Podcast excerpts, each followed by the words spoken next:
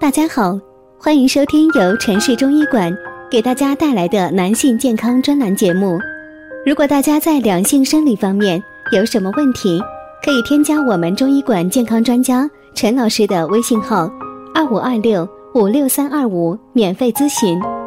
好了，现在由本栏目的主播为大家带来今天的节目。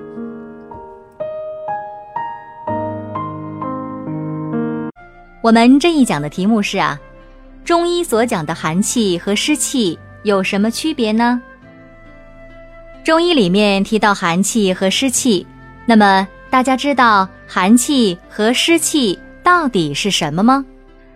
寒气、湿气重的症状都有哪些呢？湿气和寒气的区别，您又知道多少呢？今天呢，养生堂丽丽就带着这些疑问。给大家讲解一下，那么到底什么是寒气呢？中医里面呢有六淫邪气，分别为风、寒、暑、湿、燥、火。其中寒为阴邪，易伤阳气，淋雨涉水、汗出当风、贪凉露宿，这些都会使外界环境中的寒邪引入体内。另外，常食生冷的食物，损伤脾胃阳气，可导致寒从内生，进而造成体内阴气过盛，阳气受损。寒气重呢，表现为怕冷、易腹泻、感冒、浮肿、身体乏累、口唇色淡、尿频、尿量多、睡眠和食欲都很差等等。简单一招。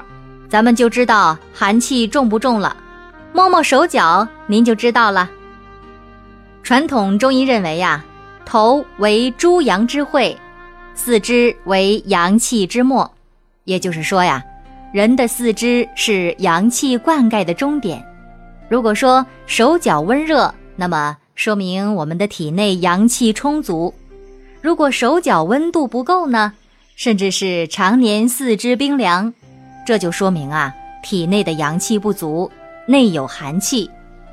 除了四肢寒冷之外呢，还有一些人手脚心容易发热，总想挨着凉的东西，但是人又特别怕冷，是吧？还容易出虚汗，这个呀也是体内有寒气的。为什么说是一种？因为天有六气，地有五行。人禀天地之气生脏腑，六气是为风、热、暑、湿、燥、寒。为什么说正常？因为人之六气存于人身，互相交际。如果说这少了其中的任何一种啊，人可就要生病了。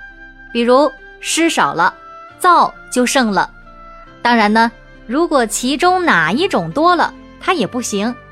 那么你的问题是从湿邪为病来说的，这个呀就属于体内湿盛。至于为什么会湿盛，这个问题呀，咱们不妨多说一说。为什么人多半是有病湿的？这是一个和六气生化相关的问题。湿与燥相济，湿敌其燥。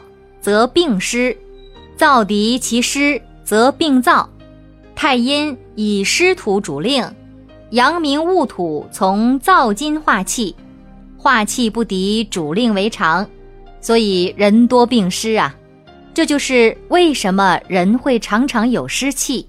简单一招教给大家：湿，或者是寒，咱们就看看舌头吧。当已经检测到体内有湿或者是寒的时候啊，我们又该怎么驱除体内的寒湿呢？阻断寒气入侵的五条通路，咱们细数一下。与其等寒气入侵到人体以后，再费尽心思的去驱除它，咱们不如事先做好准备，从源头上切断寒气进入我们体内的通道。一般来讲啊，头部。背部、颈前部、脐腹部及足部，这些呢都是人体的薄弱地带，也都是寒气入侵的主要部位。因此呢，在冬季的时候啊，大家应该保持鞋袜温暖干燥，并且呢要经常洗晒，平时要多走动，来促进足部的血液循环。临睡之前呢，可以用热水洗脚，然后呢用手掌按摩足心的涌泉穴五分钟。在夏季的时候呢，要改掉贪图一时的凉快而用凉水洗脚的不良习惯，避免因贪凉而吃各种的冷饮、雪糕啊、瓜果之类的啊。大家都知道病从口入啊，所以说呢，一定要克制一下。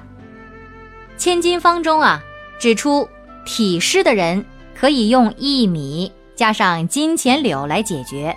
喝上一阵子薏米金钱柳茶之后啊，薏米金钱柳茶通过炒熟的薏仁儿制成粉之后呢，再配合金钱柳祛湿，这个呀就疏通了血管。再喝点小米粥来补一补我们的脾胃，久而久之呢，脾健湿自化。一般呢，半个月这样，大便就成型了，也很少出现头发油腻的情况。好了。疑问解除了，大家是不是也觉得轻松了许多？那就从现在好好的保养我们的脾胃吧。